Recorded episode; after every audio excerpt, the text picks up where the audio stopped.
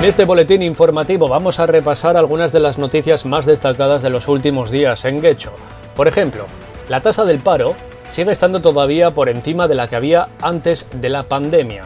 En febrero de 2020, un mes antes de declararse el estado de alarma, la tasa era del 8,65%, mientras que el pasado mes de abril de 2021 se ha alcanzado el 9,41%.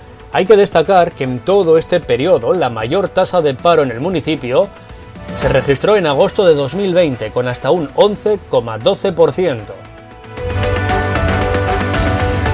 Más noticias, la imagen del rey Felipe VI ya preside el Salón de Plenos del Ayuntamiento de Becho. En el pleno de junio de 2020, todos los partidos excepto el PP aprobaron retirar el busto del rey emérito Juan Carlos I y fueron los populares quienes requirieron que sea colocado el de Felipe VI en lugar preferente del Salón de Plenos, tal y como marca la ley. Y efectivamente, así se ha hecho, no con un busto, sino con una fotografía el pasado mes de abril. La bandera azul ya ondea también en 2021 en los arenales de Ereaga y Arrigúnaga, el distintivo de calidad medioambiental. Serán de nuevo las dos únicas playas de Vizcaya con este distintivo. Seguimos con más noticias. El palacete Arriluce, de hecho así es como se llama Palacio Arriluce, va camino de convertirse en un hotel.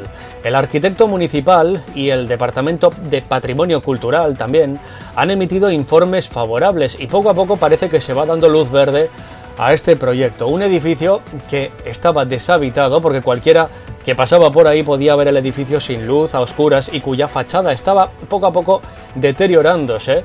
Pues qué mejor que la iniciativa privada se encargue de su reparación, reforma y de dar luz y vida a un edificio tan emblemático. Muy buena noticia para el municipio que va a posibilitar que uno de sus palacetes emblemáticos luzca de nuevo espectacular.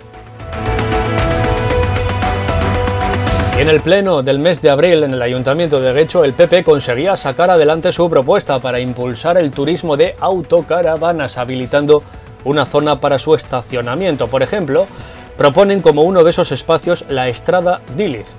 En Vizcaya hay 10 municipios con áreas destinadas al estacionamiento para autocaravanas, pero sin embargo Guecho no aparece en esa lista y es intención del Grupo Municipal Popular que también en Guecho haya a partir de ahora espacios orientados a las autocaravanas. El gobierno municipal ha recordado que se está a la espera de la revisión del Plan General de Ordenación Urbana. No obstante, se trata de una iniciativa que los populares llevan solicitando desde al menos una década y el tiempo pasa y pasa y no se hace nada.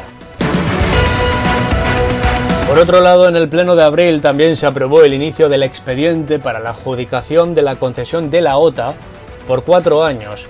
El contrato actual vence el 30 de septiembre y las zonas reguladas van a comenzar a funcionar en 2022. En el debate, el Partido Popular, que votaba en contra, ha acusado al gobierno de querer instaurar una OTA meramente recaudatoria ya que se hace más hincapié en dotar de medios para la vigilancia y sanción que en mejorar las condiciones de estacionamiento. Bildu, por su parte, también ha votado en contra porque el contrato no garantiza, dicen, que los trabajadores de la OTA sepan euskera y el crecimiento de la masa salarial no es similar al de la plantilla del ayuntamiento cuando son también trabajadores municipales, dice EH Bildu. Por cierto, y efectivamente el incremento retributivo del personal del ayuntamiento este año será del 0,9%.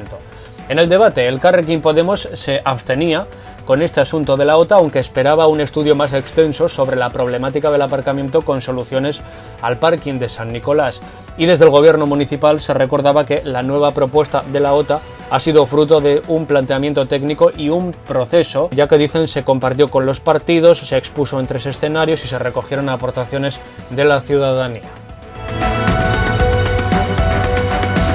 Dos apuntes más antes de terminar. Los polideportivos de Fadura y Gomela vuelven a su horario habitual. Así las instalaciones van a permanecer abiertas desde las 7 y media de la mañana hasta las 10 de la noche. Además, concierto tributo a María Dolores Pradera en el auditorio Andrés Isasi de las Arenas el 19 de mayo a las 7 y media de la tarde. La entrada cuesta 5 euros y ya está a la venta en la Escuela de Música a partir de este 5 de mayo. Y hasta aquí este repaso a las noticias más importantes de los últimos días en el municipio de Guecho, un boletín que será semanal. La próxima semana, el lunes que viene, más.